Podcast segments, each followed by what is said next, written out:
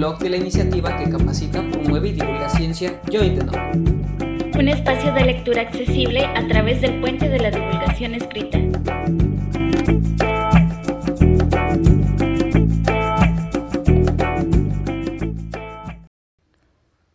La naturaleza acompaña el desarrollo humano desde nuestros primeros años de vida. Con esta frase quiero abrir el podcast de esta semana.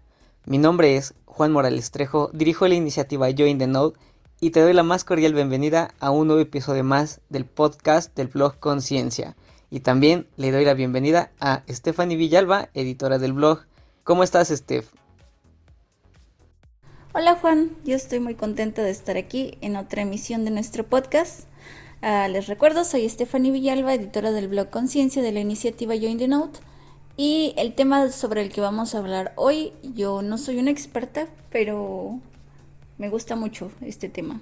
Así que comenzamos. Súper, me parece muy bien. Y es que bueno, aquí me gustaría platicarles que el tema del cual vamos a hablar hoy es escuela y medio ambiente.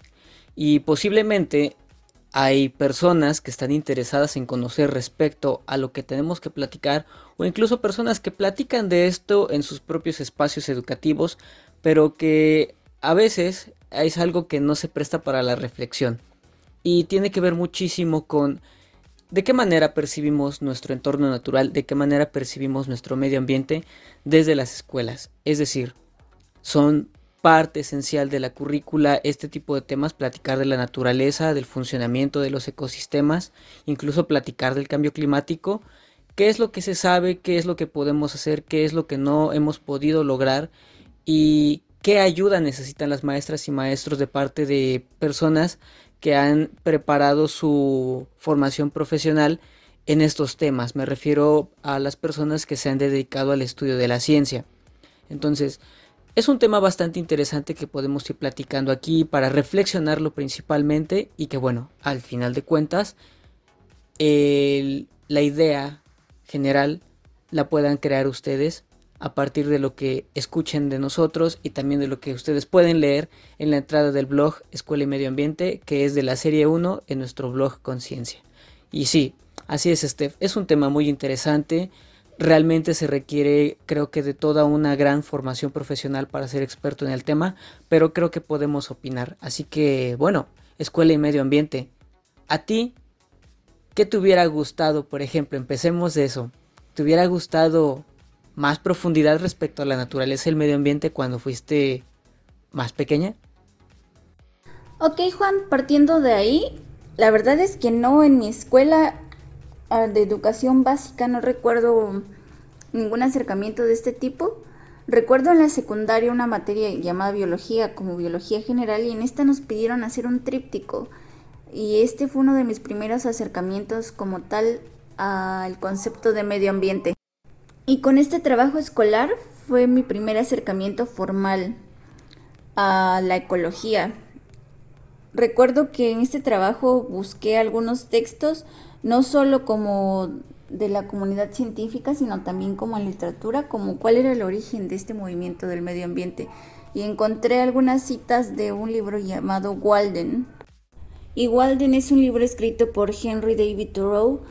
Em, y este señor fue un naturalista del que le encantaba dar paseos largos en el sitio donde vivía pero se considera que es uno de los padres de los movimientos ambientalistas. Entonces ahí fue como donde empecé a acercarme a esto um, de, manera más formal.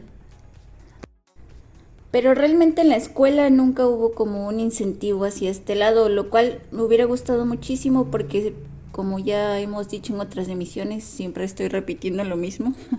Soy de la zona de los Tuxtlas y bueno, es un lugar legendario en cuanto a biodiversidad. Pero bueno, las generaciones han cambiado y hoy tenemos otras alternativas, otras escuelas en las que esto sí se da.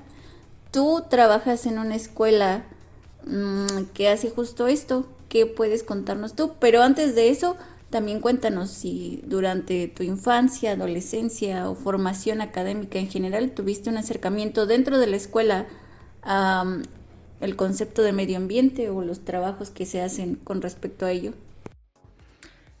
Y es que la, eh, en este caso el punto es que si comienzas a desarrollarte en un entorno educativo en el que las cosas de la naturaleza, el medio ambiente, son ajenas a lo que estás estudiando y lo tienes alrededor de ti y quizá no encuentras a alguien que te, te acompañe en el aprendizaje, pues te acabas alejando de todo esto, ¿no? Y, y es que para mí, a mí me resulta muy interesante escuchar a personas que son también de regiones naturales muy conocidas, muy bonitas, eh, en algunos casos todavía más o menos conservadas, pero no conocen mucho de ellas. Es decir, falta algo, ¿no? Hay, falta como hacer conexión con el entorno totalmente que tienen y sentirse realmente, pues apropiarse de ese contexto, ¿no? Apropiarse de, de, lo que les rodea, hablando de cuestiones de sus bosques o más que nada su vegetación, la fauna, todo lo que le da una característica al lugar en el que están y no propiamente una característica eh, socioeconómica, que es muchas veces lo que la gente reconoce de sus lugares. Hay algo más allá. Ahora, en lo otro que mencionas, es cierto, los tiempos van cambiando, creo, pero creo que también son no solo los tiempos, sino más bien los lugares en donde se puede tener cierta apertura para poder aprovechar lo que tienes alrededor de ti. Cierto, yo colaboro en la escuela Tlalnecapam, es una escuela particular que está en, en Soncuantla, Coatepec, está entre Jalapa y Coatepec, en la carretera en el kilómetro 6.5, ahí va el comercial.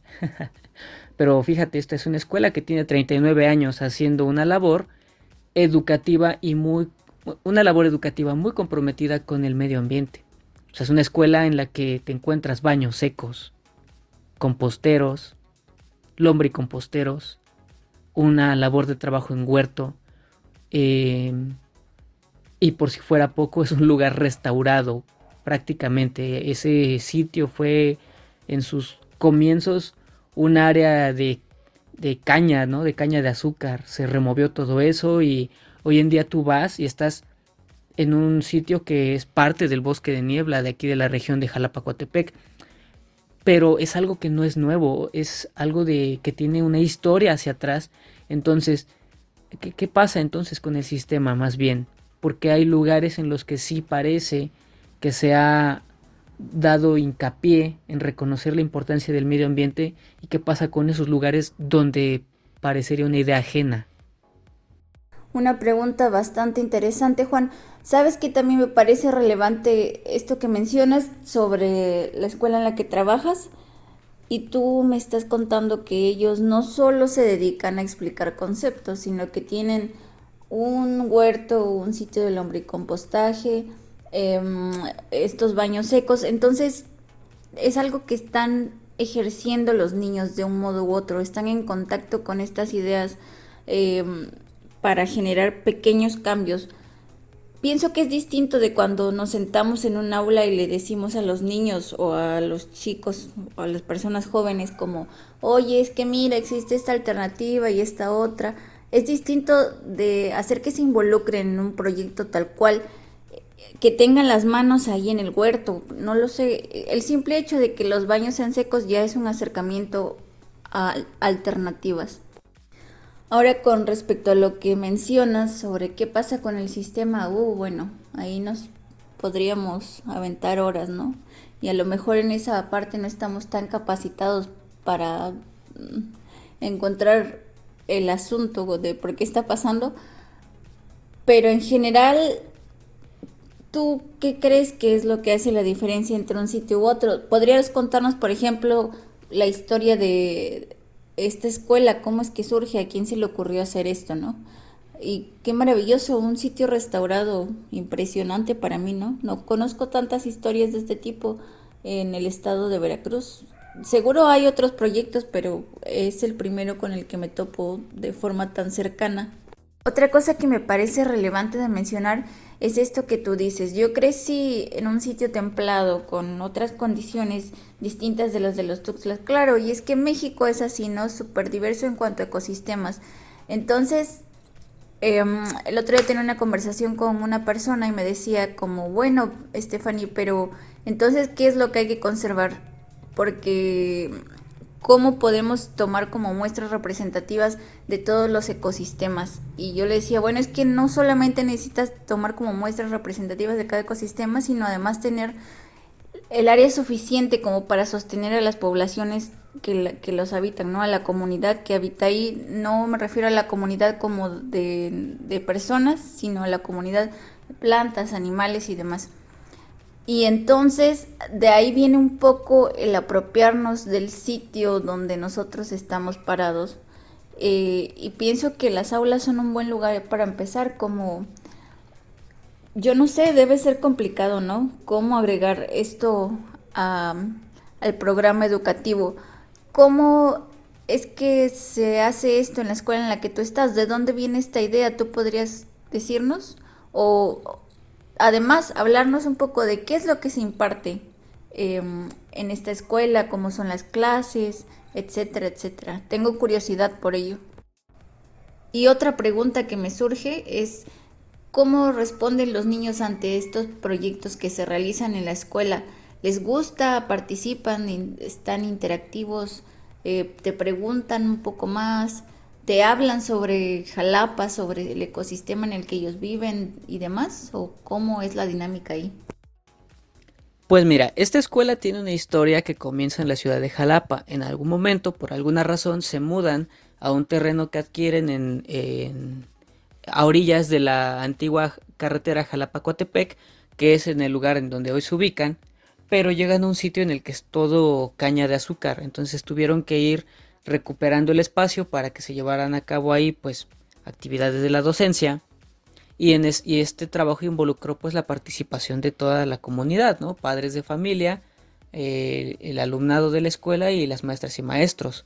Eh, en 39 años ha habido una gran cantidad de cambios, por supuesto, es decir, sembrar árboles que en ese momento no había para que actualmente cuando llegas notas que es un sitio que tiene hayas enormes y, y eso quiere decir que llevan ya muchísimo tiempo ahí.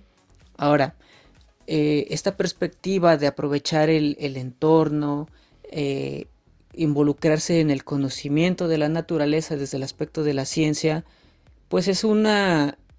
Eh, tiene una historia, un camino que, lo cuentan desde sus 39 años que tiene esta escuela.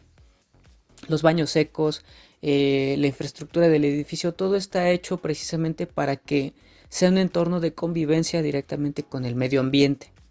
Ahora, ¿esto en qué se refleja en las niñas y los niños? Bueno, quienes ya llevan ahí toda su vida escolar están muy acostumbradas y acostumbrados a que hay labores que se deben de llevar a cabo de manera regular, como el trabajo en el huerto, el trabajo en los composteros y el, el, uso de los baños secos, por ejemplo, o aprovechar directamente la sombra de los árboles que tienen para cuando toman sus almuerzos. Y ahora, después de la contingencia sanitaria y con un regreso escalonado a clases, aprovechar muchísimo ese espacio ventilado, abierto y en la naturaleza para pues poder llevar a cabo actividades con un poco más de, seguridad y confianza sanitaria, ¿no? Las niñas y niños nuevos se van acostumbrando a reconocer el espacio como un lugar en el que tanto pueden jugar como también pueden aprender. Y de la misma manera las maestras y maestros se van también eh, involucrando en, diferentes actividades que involucran el trabajo directamente con algo que tiene que ver con la naturaleza o el reconocimiento del espacio, a pesar de que tienen ahí ya una historia y antigüedad de trabajo. O sea, no nos e, el trabajo docente en este sitio no se detiene, es un continuo aprendizaje. Es un aprendizaje formal que tiene como referencia las eh, las pedagogías alternativas, este tipo de pedagogías que te permiten aprovechar el ambiente o el contexto de las niñas y de los niños para ir contribuyendo en su aprendizaje, en los conocimientos que pueden ir generando. Ahora, esto no es un comercial de la escuela donde eh, colaboro dando clases de ciencias, sino que esto es un mensaje eh, que se podría tomar para reconocer aquellos espacios donde se da la oportunidad de tomar la educación alternativa que te permite aprovechar el medio natural que tienes alrededor, tu medio ambiente. Y no solamente en escuelas particulares, también hay escuelas, por ejemplo, del sector rural, como las que son atendidas por el, por el Consejo Nacional de Fomento Educativo, que es el CONAFE, que están muy, muy orientadas precisamente a aprovechar los conocimientos locales de la comunidad para ir sumándoles con la currícula que está dada por la SEP, una currícula estandarizada para todo el país, y aprovechar el aspecto local para tener entonces una formación de conocimiento más rica. Aprovechando lo que las niñas y los niños ya saben del lugar en el que viven. Pero como lo mencionaba ahora eh, en esta otra parte, la currícula de la SEP es estandarizada y estandarizar algo en una cuestión que definitivamente tiene un matiz o diferentes matices que es un país mega diverso en una cuestión ambiental dada por la geografía que tiene nuestro país es una es una cosa en la que pues tenemos que reflexionar no es decir ¿por qué estandarizas una currícula para un territorio que no es igual ni en el norte ni en el sur ni en sus costas, ni en, sus, ni en el altiplano. Y eso es un tanto problemático. Claro que hay intentos en los que se debe de cambiar la currícula para aprovechar todos los aspectos locales, pero esos intentos se, han dado quizá más en la actualidad. Y como mencionaba hace un momento, a mí no me tocó que en la escuela, al menos en la primaria, se hablara de aprovechemos el conocimiento natural, el conocimiento cultural de nuestra ciudad o de nuestro, de nuestro pueblo para aprovechar el, eh, y enriquecer el conocimiento de las niñas y de los niños. A mí no me tocó eso.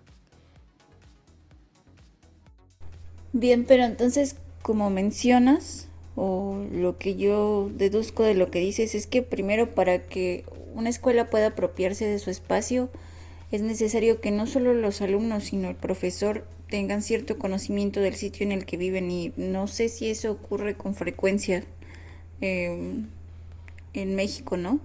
Em, otra cuestión es que creo que cuando se fomentan este tipo de iniciativas surgen ideas un tanto creativas y en las que las personas se acercan más a otros conceptos que tienen que ver con el medio ambiente. Un ejemplo de esto pasó en Puebla, no recuerdo el lugar exacto, pero ah, había una especie de anfibio, una rana o sapo, no estoy segura, eh, que estaba en peligro.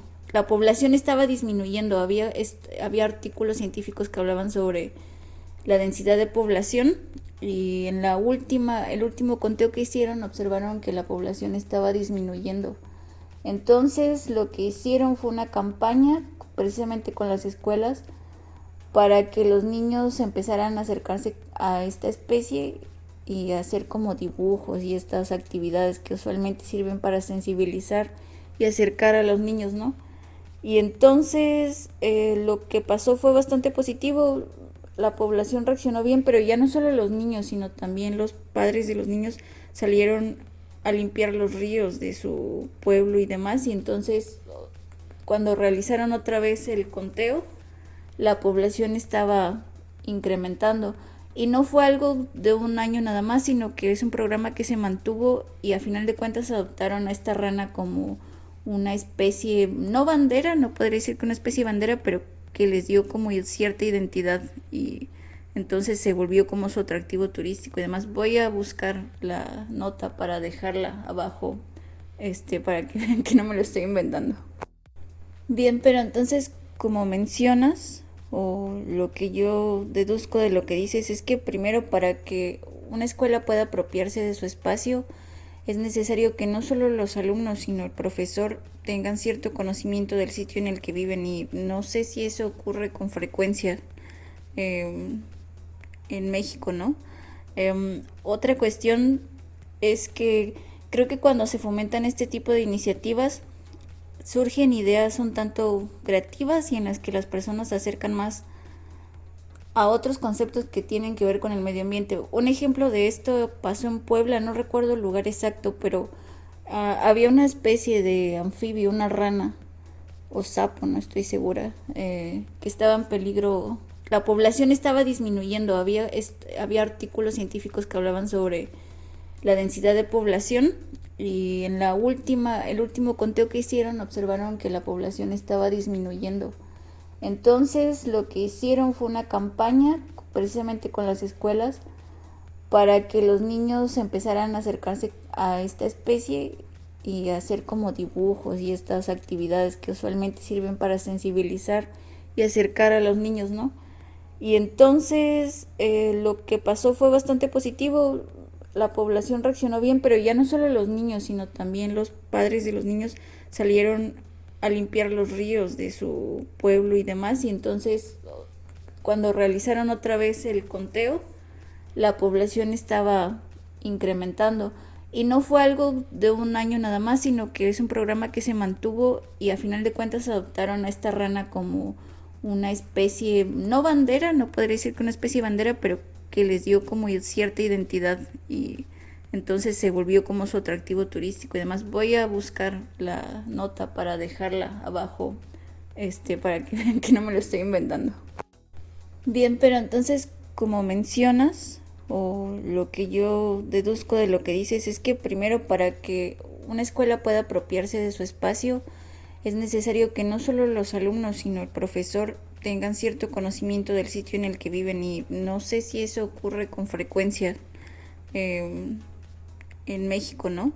Em, otra cuestión es que creo que cuando se fomentan este tipo de iniciativas surgen ideas un tanto creativas y en las que las personas se acercan más a otros conceptos que tienen que ver con el medio ambiente. Un ejemplo de esto pasó en Puebla, no recuerdo el lugar exacto, pero Ah, había una especie de anfibio, una rana o sapo, no estoy segura, eh, que estaba en peligro. La población estaba disminuyendo, había, había artículos científicos que hablaban sobre la densidad de población y en la última, el último conteo que hicieron observaron que la población estaba disminuyendo. Entonces lo que hicieron fue una campaña precisamente con las escuelas para que los niños empezaran a acercarse a esta especie y hacer como dibujos y estas actividades que usualmente sirven para sensibilizar y acercar a los niños, ¿no? Y entonces eh, lo que pasó fue bastante positivo, la población reaccionó bien, pero ya no solo los niños, sino también los padres de los niños salieron a limpiar los ríos de su pueblo y demás, y entonces cuando realizaron otra vez el conteo, la población estaba incrementando. Y no fue algo de un año nada más, sino que es un programa que se mantuvo y a final de cuentas adoptaron a esta rana como una especie, no bandera, no podría decir que una especie de bandera, pero que les dio como cierta identidad y entonces se volvió como su atractivo turístico y demás. Voy a buscar la nota para dejarla abajo, este, para que vean que no me lo estoy inventando.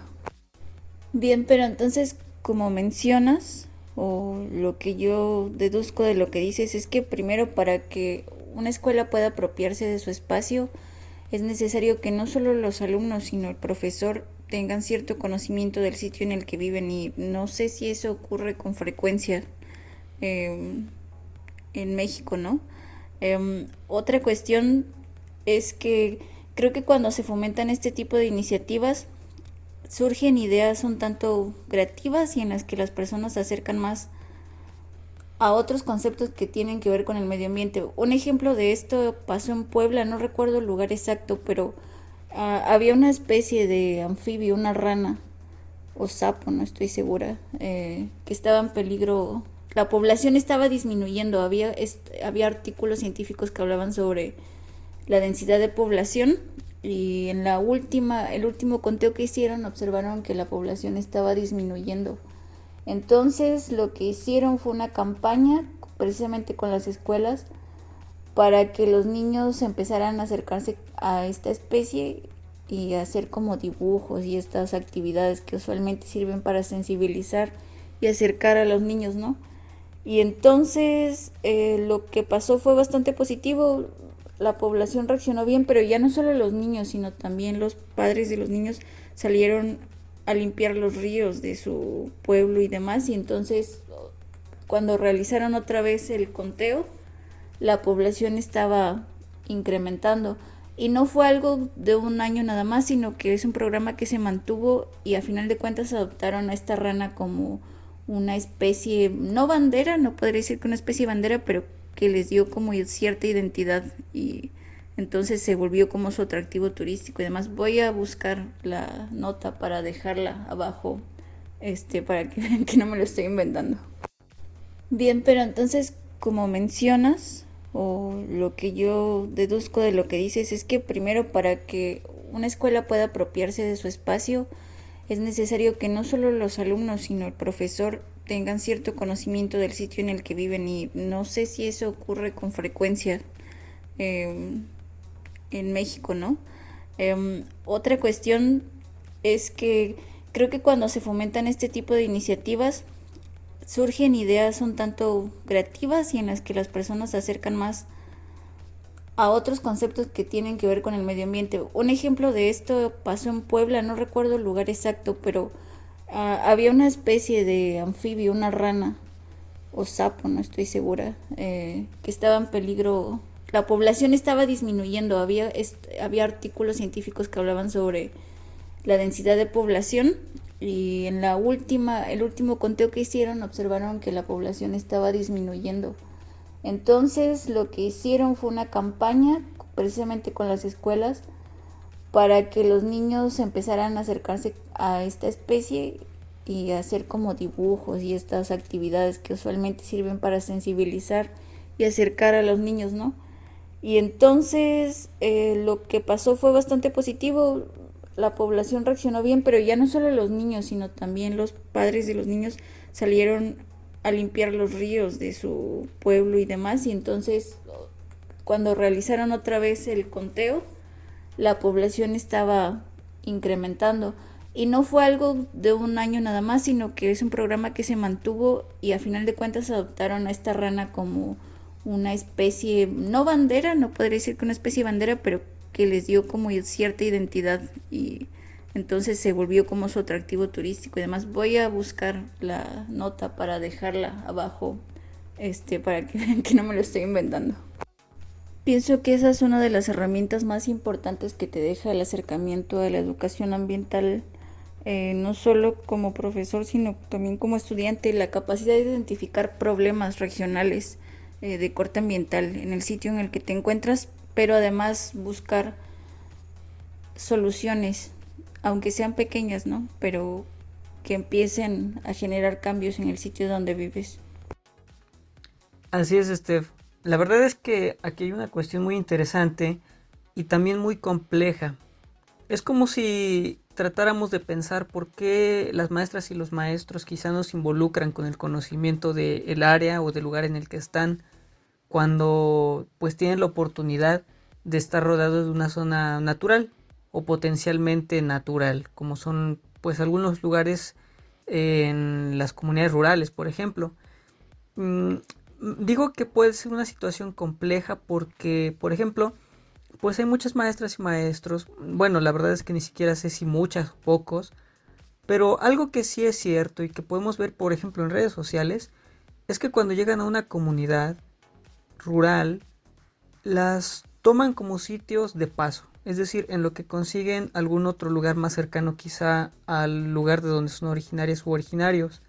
Quizá eso les resta tiempo para poder involucrarse con la comunidad y esto les que esto les permitiría no solamente involucrarse en el sentido académico con sus alumnas y alumnos, sino también involucrarse en un sentido en el que puedan reconocer cuáles son las Em, necesidades que puede tener esa comunidad, necesidades que pueden tener que ver directamente con las cuestiones de la escuela, pero que también están complementadas por aquellas de lo que rodea la escuela, el aspecto social, el aspecto cultural, el económico, el natural. Entonces, ahí es una situación compleja. Eso que mencionas del estudio en el que toda la comunidad se, se incorporó para para trabajar y, apoyar al anfibio, la verdad es que está muy bien y eso habla posiblemente también del interés que no solamente nace quizás de la comunidad escolar, sino también de la comunidad en general, de aprovechar o de reconocer lo que tienen cerca y que consideran como un patrimonio para, pues, para esa comunidad.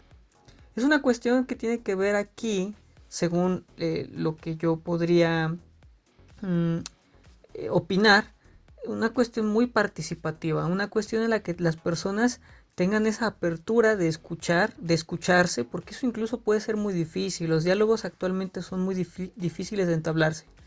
Y en una comunidad, cuando hay, hay disposición de, escucharse, creo que suceden cosas muy buenas. Y eso se puede reflejar incluso en el trabajo que se tiene en el aspecto escolar, porque la comunidad en general se involucra con la comunidad escolar, las niñas y los niños se involucran haciendo trabajos que complementen lo que van aprendiendo y creo que los resultados son bastante interesantes, muy bonitos y además eh, muy significativos.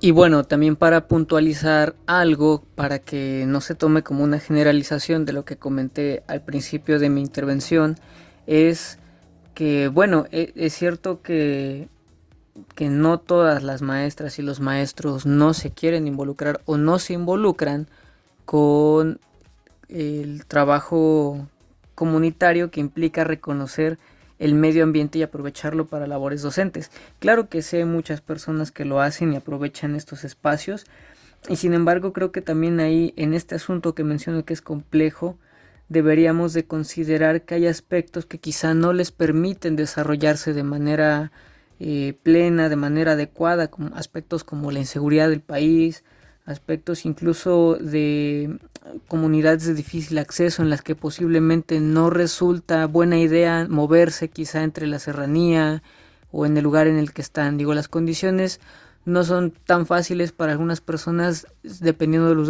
en los lugares en los que están, incluso por la cantidad de recursos que tienen, ¿no?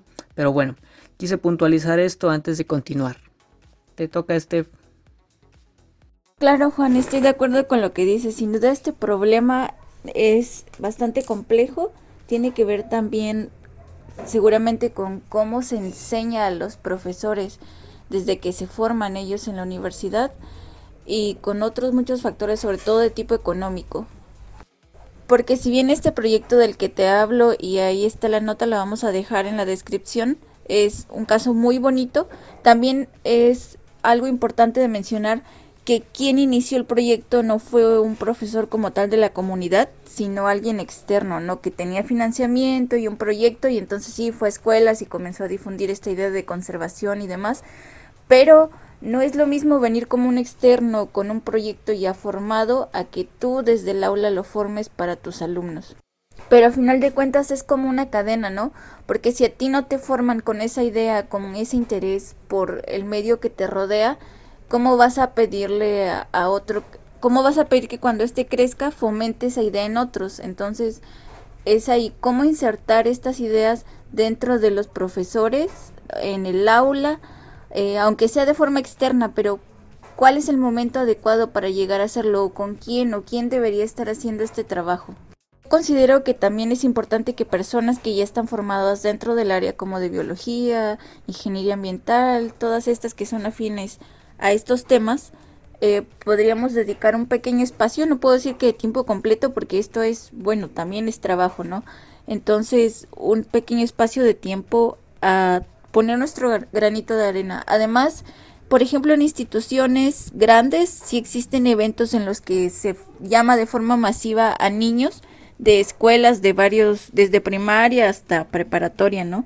Al público en general, pero la intención es que se acerquen niños de escuelas para que conozcan lo que se está haciendo en ciencia, por ejemplo, en Casa Abierta del INECOL, que además la promociono rápidamente porque me parece que ya está cercana. Eh, es un evento de este tipo, es totalmente gratuito y los niños pueden acercarse a este tipo de temas. Eh, ahora por la pandemia es de forma virtual, pero en ediciones pasadas, incluso tú participaste en Casa Abierta, si mal no recuerdo, yo también. Eh, la intención es eso, que los niños interactúen de cerca con esta clase de temas y que se vayan a casa reflexionando un poco sobre ello. Claro, Steph, coincido totalmente contigo. Fíjate que el, aspecto interesante que tú mencionas de, por ejemplo, de esta nota de, los zapitos, es que sí es cierto, llega alguien de fuera a apoyar a la comunidad porque precisamente tiene este la experiencia para reconocer que ahí hay una oportunidad de investigación o una oportunidad de trabajo y esta persona pues ya trae un financiamiento de fuera, ¿no? Y eso es precisamente lo que llega a suceder a veces en las comunidades. Quizá no se tiene la eh, información necesaria, no se tienen o se tiene la forma de acceder a la información ahora más con el, con, con el acceso a internet que poco a poco está llegando a lugares más recónditos del país, pero que la información por sí sola no te va a ayudar a avanzar poco a poco a quizá formular un proyecto de trabajo sin tener la participación de una persona que te pueda apoyar con su experiencia. En ese sentido, las maestras y los maestros, a mí me ha tocado interactuar con muchas y muchos de ellos con muchísimas ganas de, aprender los aspectos que como biólogas o biólogos hemos aprendido, y digo, lo, pongo desde el lado de los biólogos, o de las personas que estudiamos biología para ir eh, complementando las actividades y su quehacer docente, que es un que es definitivamente pues un área enorme para la cual pues dedicaron unos cuantos años de su vida para prepararse para después continuarse preparando el resto de su vida para ejercer como maestras o maestros, ¿no? Pero que no tienen exactamente la formación que tiene una científica o un científico. Y esto eh, a lo que nos lleva es pensar que necesitamos hacer colaboraciones cada vez con mayor frecuencia con otros grupos de personas que quizá no están en lo nuestro y que nosotros no estamos en lo suyo, para que poco a poco vayamos haciendo más completo el desarrollo del conocimiento tanto en las escuelas, en las comunidades, en los vecindarios, en las colonias, en todos lados. O sea, la información es necesaria que está al alcance de todas las personas, como es algo que originó, por ejemplo, el blog, el blog Conciencia. Así es, Juan. Sin embargo, hoy en día también hay múltiples herramientas que pueden ayudarnos a difundir la ciencia. Justo como mencionas, el blog Conciencia es, a final de cuentas, una herramienta que puede servirle a los profesores. Pero entonces tal vez ese es uno de nuestros retos, cómo hacer llegar esta herramienta a, a las manos correctas. Cuando digo manos correctas no me refiero a un público en específico porque yo quiera que llegue solo a ese público, sino porque pienso que son eh, personas que pueden amplificar el uso de esta herramienta. Eh, no solo de nuestro blog, sino de otros sitios como por ejemplo Naturalista. Solo por mencionar uno de múltiples herramientas que hay allá afuera a disposición de profesores y profesoras, pero menciono a Naturalista porque yo la he utilizado para dar clases en algún momento de la vida.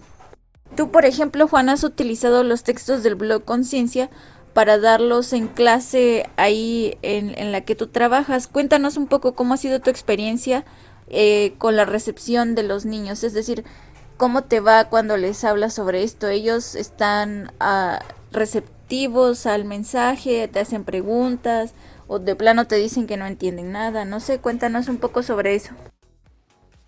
Sí, es interesante, pero debo mencionar que para incorporar un texto del blog Conciencia a alguna de las actividades dentro de la escuela donde colaboro, se debe de considerar eh, como tal la actividad que se está realizando y dentro del proyecto que se está haciendo, porque en la escuela Tlalnecapam se trabaja a través del aprendizaje basado en proyectos, entonces como tal deben de ser eh, eh, contenidos de acuerdo al proyecto que se trabaja y en algunos casos los textos del blog son bastante útiles para abordar solamente un aspecto muy específico dentro del proyecto que se hace.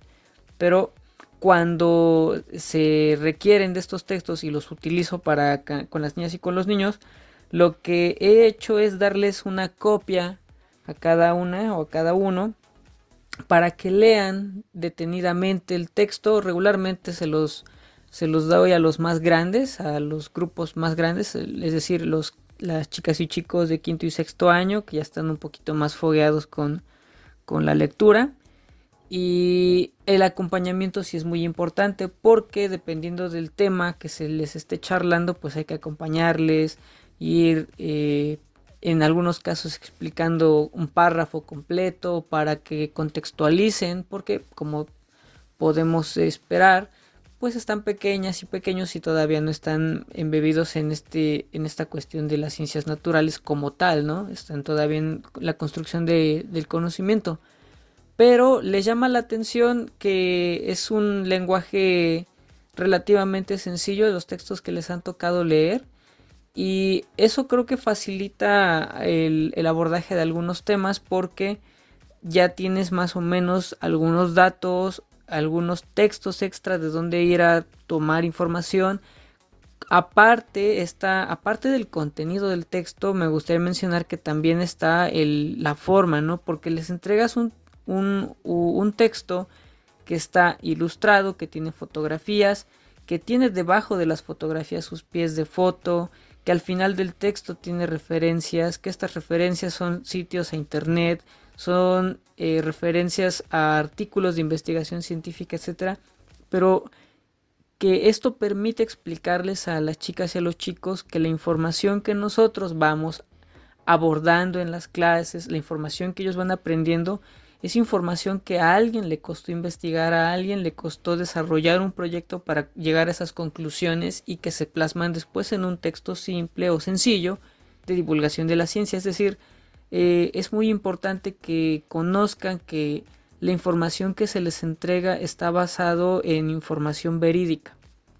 Entonces, esto también es una muy buena práctica para con las niñas y con los niños, para eh, fomentar en ellos un hábito de buscar información que no sea falsa, como es algo que ha sucedido muy eh, de manera muy frecuente en la pandemia y que precisamente esto ha llevado a situaciones quizá un tanto inadecuadas en algunas aulas en las que se comparte información que al carecer de referencia científica pues no sabes realmente si hay cierta credibilidad en lo que tú estás leyendo o simple y sencillamente es la perspectiva del autor o la autora de, de quien, quien elaboró ese texto, ¿no? Pero en general los textos eh, les han resultado bastante bien. Para las niñas y los niños, como, como te digo, se, eh, se les tiene que hacer un acompañamiento. Claro está, por supuesto. Y ese es el objetivo, por supuesto, de estar en una clase de ciencias naturales. Pero lo que respecta, por ejemplo, con las maestras titulares que han tenido oportunidad de leer algunos textos, les ha parecido una, una, una excelente idea, algo importante que se debe implementar y algo, un material eh, que se puede considerar para su quehacer dentro de la escuela. Y como tal, no solamente en la escuela donde colaboro, este, este blog se ha tratado de compartir con otras personas que también son docentes y que consideramos que pueden encontrar en el blog Conciencia pues material de utilidad para su día a día en sus clases, información que pueden contrastar con otra y que les permita desarrollar actividades, incorporarlas a sus proyectos o simplemente para pasar una tarde leyéndolo y después compartirle una anécdota a sus estudiantes. Creo que eso es algo que ha sucedido a raíz del blog y de las eh, del trabajo que se ha hecho con los textos que salen del blog. Bien, Juan, en ese sentido es bastante emocionante ser parte de este proyecto y saber que nuestros textos, eh, algunos que han sido escritos por mí, pero sobre todo los de los demás chicos y algunos de los tuyos han llegado a manos de otros profesores y que puedan compartirlos con niños, ¿no? Qué bonito se siente saber esto. Eh, algo que yo quería adicionar es que ahora que hemos empezado a lanzar los podcasts, algunas personas cercanas me han escrito y me han dicho como, ah, me pareció interesante el tema o eh, qué bueno que están haciendo esto o aquello. Y entre estas personas hay algunos que son padres de familia, muy pocos, pero hay. Y entonces pienso que también por ejemplo, el podcast es una herramienta que te permite dispersar la palabra como, oye, tú como padre, si tienes el tiempo y la oportunidad, puedes también acercar a tus hijos a estos temas o a estos sitios. Existe tal o cual herramienta que puede permitirte eh, acercar a tus hijos a, a las ciencias naturales en general, ¿no? Porque si bien es difícil como padre tomarse tiempo ya después de todas las ocupaciones que se tienen para eh, enseñarles o tú para ponerte a leer sobre esto aquello y luego enseñárselos a tus hijos. Si sabes que hay un sitio que ya está haciendo ese trabajo y que tú puedes llevarlos y es un sitio seguro confiable que como tú dices tiene eh, toda su información está referenciada y respaldada pues qué mejor no entonces pienso que este podcast también puede servir para eso para acercarnos solo a padres perdón no solo a profesores sino también a los padres eh, a esta clase de temas a hijos de, de una gran variedad de edades. Así es, Steph. Bueno, yo creo que este episodio ha sido muy lindo porque hemos dedicado eh, pues un tema que es muy importante, la escuela y el medio ambiente, para reflexionarlo, ya que todavía tenemos mucho que avanzar en nuestro país. Hay muchas personas realizando divulgación de la ciencia. Nosotros hemos contribuido con nuestro grano de arena con el blog Conciencia, este podcast para platicar de los temas también. Pero creo que es un camino que es un poco largo, tenemos que ir, dando un paso a la vez, pero la información está para que la consulten las personas, que le encuentren la utilidad, ya sea para leerlo en casa, leerlo en un aula, leerlo en un parque, leérselo a otras personas, la información que colocamos en nuestro blog, espero realmente que sea de mucha, mucha utilidad. Pero bueno, yo creo que este ha sido el momento de que, eh, o es el momento de que comencemos a cerrar este episodio del podcast de Blog Conciencia. Claro, Juan, fue un placer estar contigo en este episodio del podcast, que también ha sido otro enorme comercial para que visiten el blog Conciencia. De verdad parece que lo estamos promocionando en cada podcast, pero es que en serio, pienso que es una forma bastante resumida de encontrar información sobre varios artículos al mismo tiempo y los chicos que realizaron estos textos se, se esforzaron bastante, entonces pasen a leer nuestro blog, también escuchen nuestro podcast y nos vemos en la próxima.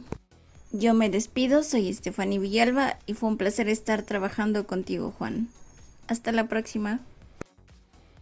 Así es, Steph. Para mí, por supuesto que también es un placer platicar contigo estos temas que son muy relevantes y por supuesto me da una alegría compartirlo con todas las personas que escuchan este podcast. Pero bueno, no lo vamos a hacer más largo. Mi nombre es Juan Morales Trejo, estoy al frente de la iniciativa que capacita, promueve y divulga ciencia Join the Node y este fue un episodio más de nuestro podcast del blog Conciencia. Cuídense mucho, nos vemos la próxima semana o nos escuchamos la próxima semana y hasta entonces, bye bye. Blog Conciencia, el blog de la iniciativa que capacita, promueve y divulga ciencia Join the Node. Léenos en www.elnodo.science blog y síguenos en redes sociales, Twitter, Instagram, Facebook, arroba. Te esperamos en la próxima edición.